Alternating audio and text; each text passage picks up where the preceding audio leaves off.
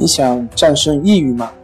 李洪福老师新书《战胜抑郁，教你走出抑郁的方法》，三大疗法，每天一小时，三十天摆脱抑郁，让你全面蜕变。快来读读吧！心情不好，我们聊聊吧。关系五分钟等于放松一整天。大家好，我是心理咨询师杨辉。欢迎关注我们的微信公众账号“重塑心灵心理康复中心”，也可以添加微信 “su 零二一二三四五六七八九”，了解抑郁的解决办法。今天要分享的作品是：心理健康与生理健康有什么关系？我用科学的方法来告诉你。今天在知乎上看到一位叫狗鱼的同行在回答一个关于生理与心理相互影响的一个文章，我觉得写的非常好，所以呢在这里分享给大家。刚好不久前有幸听了一场北京安贞医院心血管科的刘梅岩主任的双心治疗讲座。也算是对心理问题和心脑血管疾病的关系有了一个初步的了解。刘教授讲，我们目前很多无法查明原因的心脑血管疾病，都是由于心理问题所导致的。因为长期焦虑或者抑郁会引起体内低五色氢胺环境，然后就会造成血管壁的损伤，进而造成毛细血管堵塞、萎缩。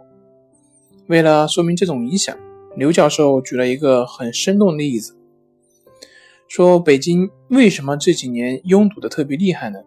就是因为城市改造封掉了很多小胡同，这大大增加了主干道的交通压力。但交通监控根本就是发现不了这些问题出在哪里。人体呢，其实也是一样的，那些末端毛细血管丧失功能后。通过现在的科技手段是很难检查出来的，无论是心脏造影还是心电图都没有异常。不过，让患者进行十分钟的算术作业，人工制造紧张情绪后再去做检查，就会明显的看到心肌供血出现了问题。所以，我们经常将身和心联合起来称为身心健康，并不是没有道理的。心理问题可以影响身体健康，身体健康同样也会影响人的心理。比如，当我们发烧感冒、头晕眼花的时候，身体能量会处于一种低水平，我们对于负面情绪的耐受能力就会差很多。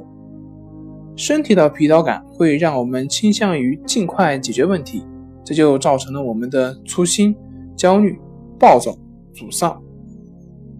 身体残疾或者长期生病，如果无法接受这些痛苦，始终纠结于为什么是我，也会明显拉低我们的自我评价，这会造成自卑和抑郁。所以，《红楼梦》里面的林妹妹总是有着很抑郁的气质，而且楚楚可怜，像个瓷娃娃一样。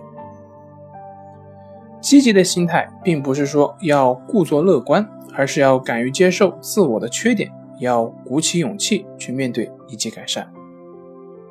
科学证明，适当的体育锻炼除了强身健体，对心智的提升也会有显著的帮助。比如，人在跑步的时候，大脑会产生让人愉悦的多巴胺，让人获得满足感。同时，由于锻炼塑造出的优美体型，也会提升我们的自信。那么，问题就来了：为什么有人跑步感受不到愉快呢？因为他们没有设定目标，人体结构几乎就是为长跑量身而准备的。在远古，将猎物追逐到累死是人类捕猎的主要手段。只要是有追逐的目标，人类总能够不断的将耐力比赛坚持下去。所以，哪天只是你心血来潮，嗯，今天天气好，我要去楼下去锻炼一下身体，相信我。跑出几百米，你一定会累成狗。良好的锻炼习惯贵在坚持以及合理规划的目标。好了，今天就分享到这里，咱们下回再见。